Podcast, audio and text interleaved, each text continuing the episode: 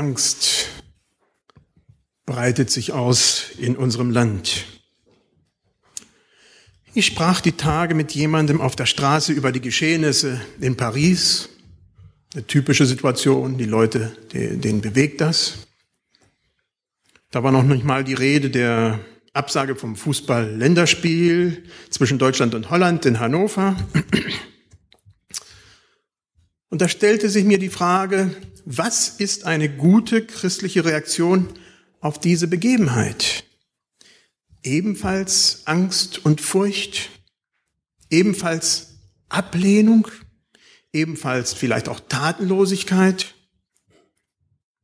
Ich lese uns zum Anfang das Gleichnis von Schalksknecht aus Matthäus 18, 21 bis 35 und dann gehe ich da ein bisschen während der Predigt darauf ein.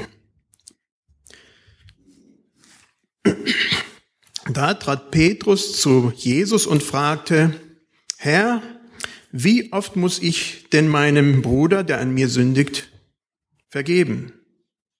Genügt es siebenmal? Jesus sprach zu ihm, ich sage dir nicht siebenmal, sondern siebzig mal siebenmal. Darum gleicht das Himmelreich einem König, der mit seinem Knechten abrechnen wollte. Und als er anfing abzurechnen, wurde vor, äh, vor ihm gebracht, der war ihm 10.000 Zentner Silber schuldig. Da er, da er es nun nicht bezahlen konnte, befahl der Herr, ihn und seine Frau und seine Kinder und was, alles, was er hatte, zu verkaufen und damit zu bezahlen. Da fiel ihm der Knecht zu Füßen und flehte ihn an und sprach, Hab Geduld mit mir, ich will dir's alles bezahlen. Da hatte der Herr Erbarmen mit diesem Knecht und ließ ihn frei, und die Schuld erließ er ihm. Da ging dieser Knecht hinaus und traf einen seiner, Mitknechte, der war ihm hundert Silbergroschen schuldig. Und er packte und würgte ihn und sprach, bezahle, was du mir schuldig bist. Da fiel sein Mitknecht nieder und bat ihn und sprach, hab Geduld mit mir, ich will dir's bezahlen. Er wollte aber nicht, sondern ging hin und warf ihn ins Gefängnis, bis er bezahlt hätte, was er schuldig war. Aber als seine Mitknechte das sahen, wurden sie sehr betrübt und kamen und brachten bei ihrem Herrn alles vor, was sich begeben hatte. Da forderte ihn sein Herr vor sich und sprach zu ihm, du böser Knecht, deine ganze Schuld habe ich dir erlassen, weil du mich gebeten hast. Hättest du, hättest du dich da nicht auch erbarmen sollen über deinen Mitknecht, wie ich mich über dich erbarmt habe? Und sein Herr wurde zornig und antwortete ihn, überantwortete ihn den Peinigern, bis er alles bezahlt hätte, was er ihm schuldig war so wird auch mein himmlischer Vater an euch tun, wenn ihr einander nicht von Herzen vergebt, an jeder seinem Bruder. Hier haben wir das Bild von Rembrandt dazu, wie der König, Herr da sitzt und da kommt dieser Knecht und bittet darum, seine Schulden erlassen zu bekommen.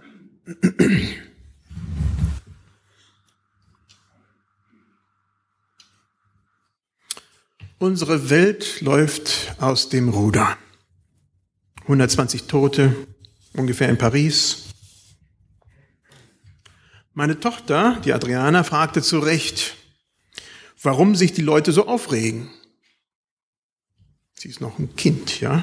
So viele Flüchtlinge würden doch ständig im Mittelmeer ertrinken und in anderen Ländern bei Attentaten auch umkommen. Was ist jetzt anders? Keiner nehme Notiz von den anderen Sachen. Gewaltsamer Tod ist Normalität. Aber in unserer Mitte?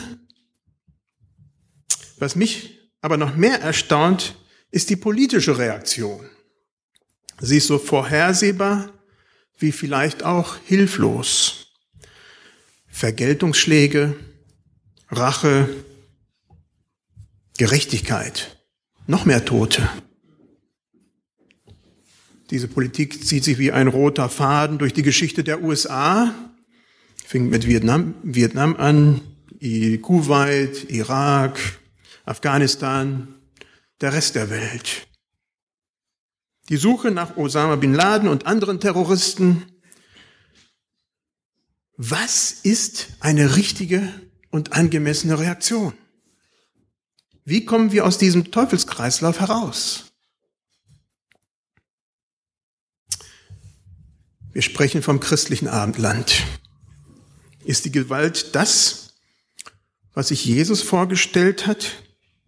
Sagt nicht Jesus in der Bergpredigt, liebt eure Feinde und bittet für die, die euch verfolgen? Wie können wir als Land oder sogar als Europa ein Segen sein? Das ist meine Frage. Jesus sagt, liebt eure Feinde, tut wohl denen, die euch hassen, segnet, die euch verfluchen, bittet für die, die euch beleidigen. Lukas 6, 27 und 28. Jesus starb am Kreuz und vergab noch am Kreuz, als er da hing, denen, die ihn schmähten und ihm schlussendlich das Leben nahmen. Ich habe keine politischen Antworten. Die hätte ich gerne, die habe ich aber nicht. Es ist auch eine große und umstrittene Diskussion, ob die Bergpredigt nun für Einzelpersonen, für Gruppen, Gemeinden oder gar für Staaten ist.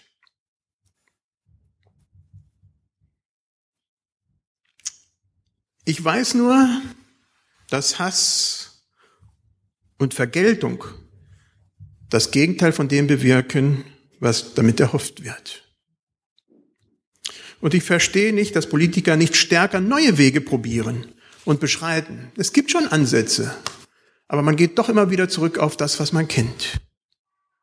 Hass schürt Hass.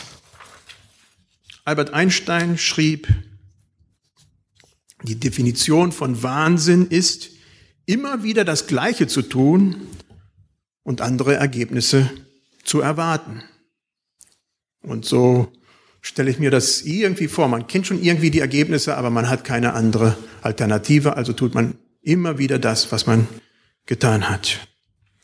Wir sind als Christen berufen, ein Segen zu sein. Jeder Einzelne, wir als Gemeinde und alle zusammen. Das fängt natürlich in unserer Mitte an, erstreckt sich aber in alle Bereiche hinein, in denen wir als Menschen agieren. Jeder Christ an seiner Stelle, in seinem Haus, in seinem Umfeld. Jesu Aussagen sind fast ausschließlich alle gesellschaftlich gemeint. Wir als Christen, wir als Gemeinde, wir als Christen aller verschiedenen Kirchen und Gemeinden, ja, wir sollen ein Segen sein. Das ist unser Auftrag. Wir sollen ein Segen für unsere Welt sein, die so sehr Heilung braucht, die so fragmentiert und zerstört ist. Wir sollen auf zerstörte Menschen zugehen, auf Menschen, die andere zerstören, und für sie sollen wir ein Segen sein.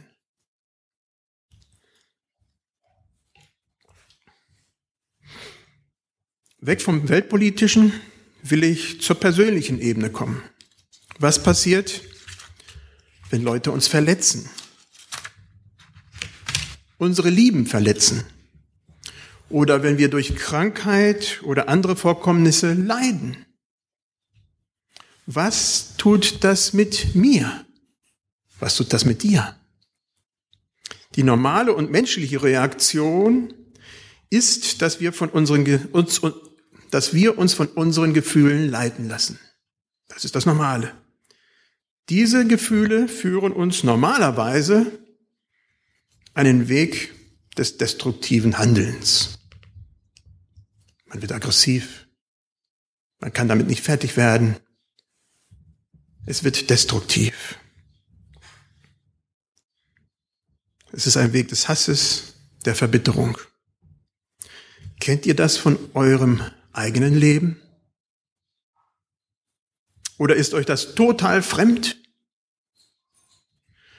Wollt ihr euch tatsächlich von euren Gefühlen leiten lassen in den Weg des Verderbens hinein? Den Weg der inneren Verbitterung, des Hasses und der Unversöhntheit?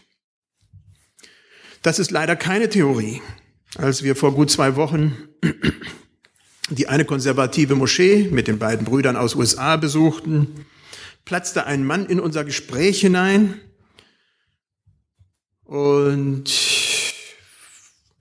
bezeichnete uns als unrein, un, äh, ja, als ver verfluchte uns. Kann man schon so sagen. Sehr typische biblische Situation. Mir hat dieser Mann unendlich leid getan, weil er so voller Hass war. Man hat diese Lebenseinstellung diesem Mann schon von weitem angesehen. Verbitterung, Hass, Ich wünschte, es gäbe solches Verhalten nur bei den anderen und nicht in unserer Mitte. Ah, wir haben damit nichts zu tun. Stimmt das? Leider spreche, sprechen meine Lebenserfahrungen dagegen. Auch in unseren Kreisen gibt es genug Hass und Unversöhntheit, um eine ganze Welt ins Unglück zu stürzen. Gibt es.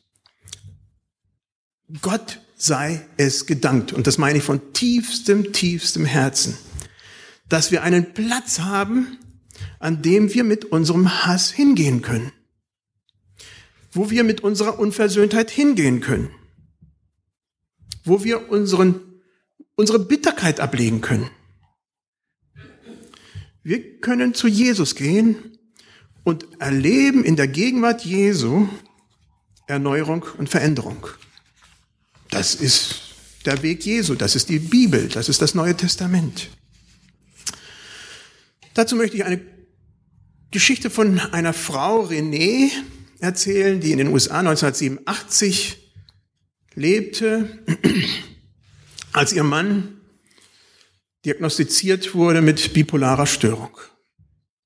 Und er wurde behandelt in der Klinik und wurde relativ schnell entlassen. Und die Frau ging hin zum Krankenhaus und bittete und bettelte, dass sie den Mann doch bloß nicht entlassen würden. Sie kannte ihn, sie wusste, was war. Und die Ärzte meinten, nein, alles getan, wir können nichts mehr für dich tun. Raus. Er wäre stabil. Es verging nicht eine ganze Woche, da ging der Mann aufs Feld und brachte sich um. Hinterließ die Frau und zwei kleine Mädchen. Diese Frau musste auf dem Weg zur Arbeit jeden Tag an diese Klinik vorbei. Und sie brannte vor Hass und vor Wut gegenüber dieses Krankenhaus. Es ließ sie einfach nicht los. Diese Bitterkeit wollte einfach nicht von ihr weichen. Irgendwann einmal, irgendwann einmal, und das hat seine Zeit gedauert, wusste sie, dass sie als Christin vergeben muss. Sie kommt nicht dran vorbei. Und irgendwann einmal kam dann der Punkt, wo sie diesen Schritt ganz bewusst nahm, gegen ihren Gefühlen. Und jedes Mal, wenn sie am Krankenhaus vorbeifuhr, sagte sie, Herr, ich habe die Wahl getroffen, diesen Leuten zu vergeben, die meinem Mann gegen meinen Willen entlassen haben. Das war reiner Kopf. Das hatte mit Gefühlen überhaupt nichts zu tun. Und das dauerte. Aber jeden Tag, wo sie vorbeifuhr, sagte sie diesen Satz. Und nach einer Zeit stellte sich das, was sie im Kopf hatte, auch schlussendlich in ihrem Herzen ein. Und sie konnte tatsächlich vergeben und sie fühlte diese Vergebung. Das hat René innere Freiheit geschenkt. Und es gibt Viele, viele, viele solcher Geschichten. Vergebung ist nicht immer leicht. Dafür braucht es oftmals eine Gemeinschaft. Christen, die einem auf diesem Wege helfen und begleiten. Ich sprach mit Joshua Haferland, der letzten Sonntag bei uns gepredigt hat, genau über, ja, über dieses Verhalten. Sie als christliche Familie haben sich sehr bewusst in die Gemeinschaft der Versöhnung, so heißt das, dieser Kreis, hineingestellt. Klingt das nicht mennonitisch? Gemeinschaft der Versöhnung könnte gerade von uns sein. Und da wird bei wöchentlichen Treffen durchaus angesprochen, das habe ich dann mit ihm so angesprochen, wenn jemand sich so verhält, dass es Jesus keine Ehre gibt. Die alltäglichen Dinge, die werden angesprochen. Da wird durchaus angesprochen, warum man diesen oder jenigen, jenen Punkt noch nicht mit den anderen bereinigt hat. Warum das noch nicht geschehen ist. Das gehört zur Nachfolge. Nachfolge Christi ist ein Weg, den wir bewusst wählen, damit wir ein Segen Gottes für diese zerstörte Welt sind. Es kann nicht wie beim Schalk, Schalksknecht sein, dass wir als Christen Segen von Gott empfangen und dann unsere Nächsten sehen und ihn mit Füßen treten. Auch, wohlgemerkt, auch, wenn sie es verdient haben. Das kann nicht sein. Das entspricht nicht der Nachfolge Jesu. Warum vergeben? Eine gute Frage. Warum sollen wir vergeben? Warum kann es für uns Christen nicht sein, dass wir Hass und Zerstörung von uns geben? Zwei Prinzipien, zwei prinzipielle Gründe. Zum einen geht es um uns. Wenn ich nicht vergebe, werde ich innerlich zerstört. Da geht es noch gar nicht um die anderen. Und die deutsche moderne Psychologie beschäftigt sich zunehmend mit diesem Aspekt. Früher, über Jahrzehnte, ist das komplett ignoriert worden. Aber man merkt, ja, das hat was mit uns Menschen zu tun, mit mir. Hass breitet sich in einem Leben aus und gewinnt immer mehr Platz. Und das bestimmt mich schlussendlich. Das passiert mit mir. Ist egal eigentlich, von wo dieser Hass herkommt. Das ist, spielt komplett keine Rolle, ob es jemand verschuldet hat oder nicht verschuldet hat oder was weiß ich. Ob gerechtfertigt oder nicht, es macht mich kaputt. Ob mir jemand etwas Böses angetan hat oder nicht. Wenn ich nicht vergeben kann, wenn ich solche Situationen als Christ nicht unter das Kreuz bringen kann, wird mich dieses Verhalten zerstören. Es nimmt körperlich seinen Preis. Da spinnt der ganze Körper, wenn es schlimm genug ist. Man merkt es an einer ganzen Bandbreite von äh, Krankheit. Man kann die psychosomatischen Kliniken besuchen. Da wird man schier geradezu besucht von diesen ganzen Symptomen.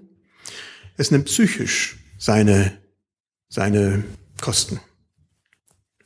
Da ist es ganz egal, ob ich erstmal Christ bin oder nicht. Wenn ich das nicht ablegen kann, macht's mich kaputt.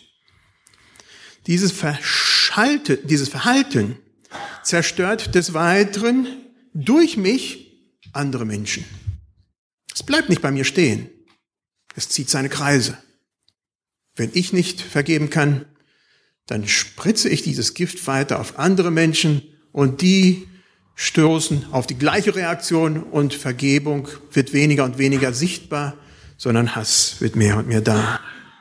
Und dann ist es sehr weit weg vom Segen, den wir für unsere Welt sein sollen und müssen. Aber eine andere Hoffnung, und davon bin ich fest überzeugt, hat unsere Welt nicht. Wir haben keine andere Hoffnung auf dieser Welt als Jesus Christus, der diesen ganzen Hass wegnimmt. Und wir sind die Zeugen, wir, ihr und ich und Christen weltweit, an denen die Welt sehen wird, ob das der wirkliche Weg zu echtem Leben ist. Wir sind die Zeugen. Wir sind Jesu Boten hier auf Erden. Zum anderen, also geht's, als erstes geht es um mich, zum anderen geht es aber auch um Gott. Wenn wir nicht bereit sind zu vergeben, wird und kann uns Gott nicht vergeben. Das sind übelst harte Worte. Das ist die Geschichte vom Schalksknecht. Das beten wir jeden Sonntag in unserem Vater unser. Vergib uns unsere Schuld, wie auch wir vergeben unseren Schuldigungen. Nach dem Vater unser im Matthäus Evangelium geht es folgendermaßen weiter. Denn wenn ihr den Menschen ihre Verfehlungen vergebt, so wird euch euer himmlischer Vater auch vergeben. Wenn ihr aber den Menschen nicht vergebt, so wird euch euer Vater eure Verfehlungen auch nicht vergeben. Das sind harte Worte.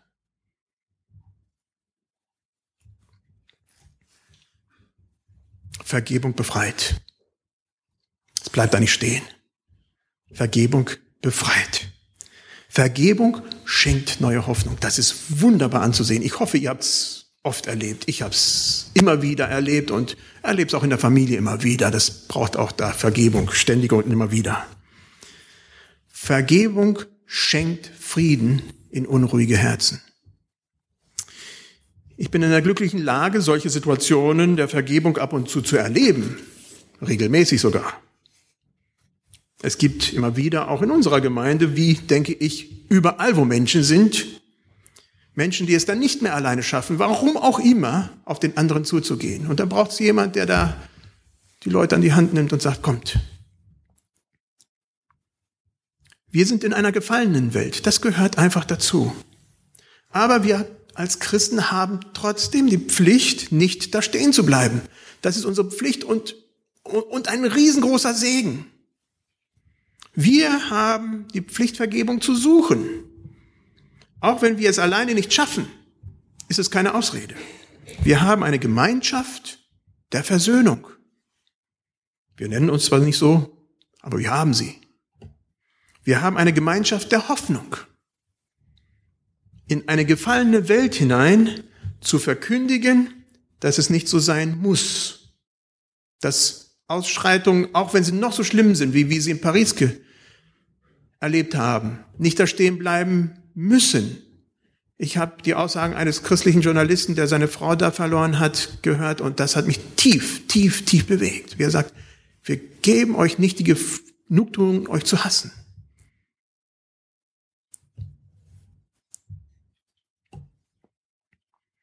Bleibt nicht dastehen, wo unsere Welt, wo Satan uns hinhaben will.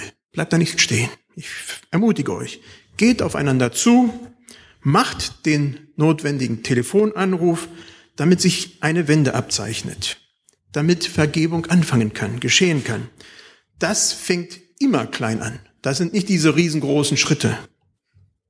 Aber nur so werdet ihr Frieden erleben. Freiheit erleben und Erlösung, Heilung, Heil, die von Gott kommt. Und nur so können wir tatsächlich unserer unruhigen Welt Versöhnung tatsächlich zeigen und Versöhnung und Vergebung anbieten. Tut das heute. Solltet ihr ein Gespräch brauchen, kommt nach dem Gottesdienst nach vorne. Oder sucht euch eine Person, auf eine, der ihr vertraut, damit ihr diese Dinge besprechen könnt und ja, Bereinigung anfängt. Bleibt nicht da stehen, wo ihr seid, wenn Unversöhnung euer Leben in irgendeiner Art und Weise, ja, in Griff hat. Wir brauchen uns im Angesicht der weltpolitischen Ereignisse nicht von Furcht und Hass leiten lassen. Das brauchen wir nicht. Wir haben das Vorrecht, dass wir uns davon nicht bestimmen lassen müssen. Lasst uns nicht den scheinbaren Frieden, der diese Welt, den diese Welt anbietet, der auf Gewalt vertraut. Lasst uns nicht darauf vertrauen, sondern den Frieden Jesu Christi, der Versöhnung schafft, auf diesen Frieden schauen. Johannes 14, 27 steht, den Frieden lasse ich euch, meinen Frieden gebe ich euch, nicht gebe ich, wie die Welt gibt.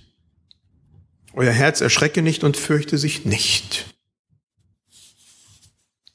Soweit möglich stehen wir auf zum Gebet.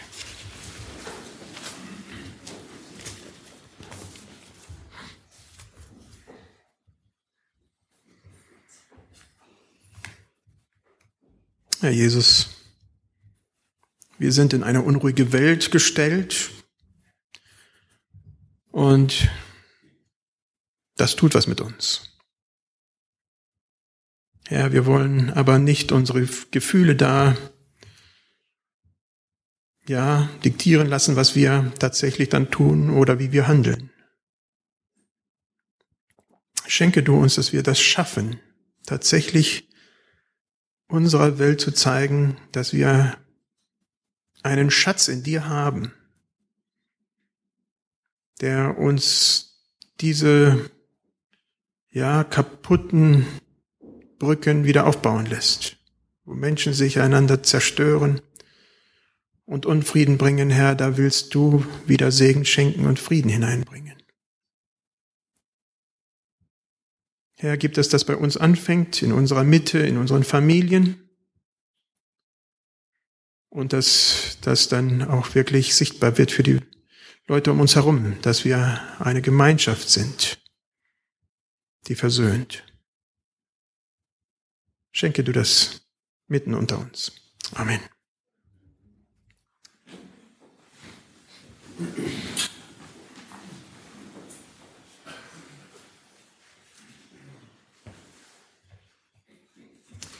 Wir singen jetzt gemeinsam ein Lied.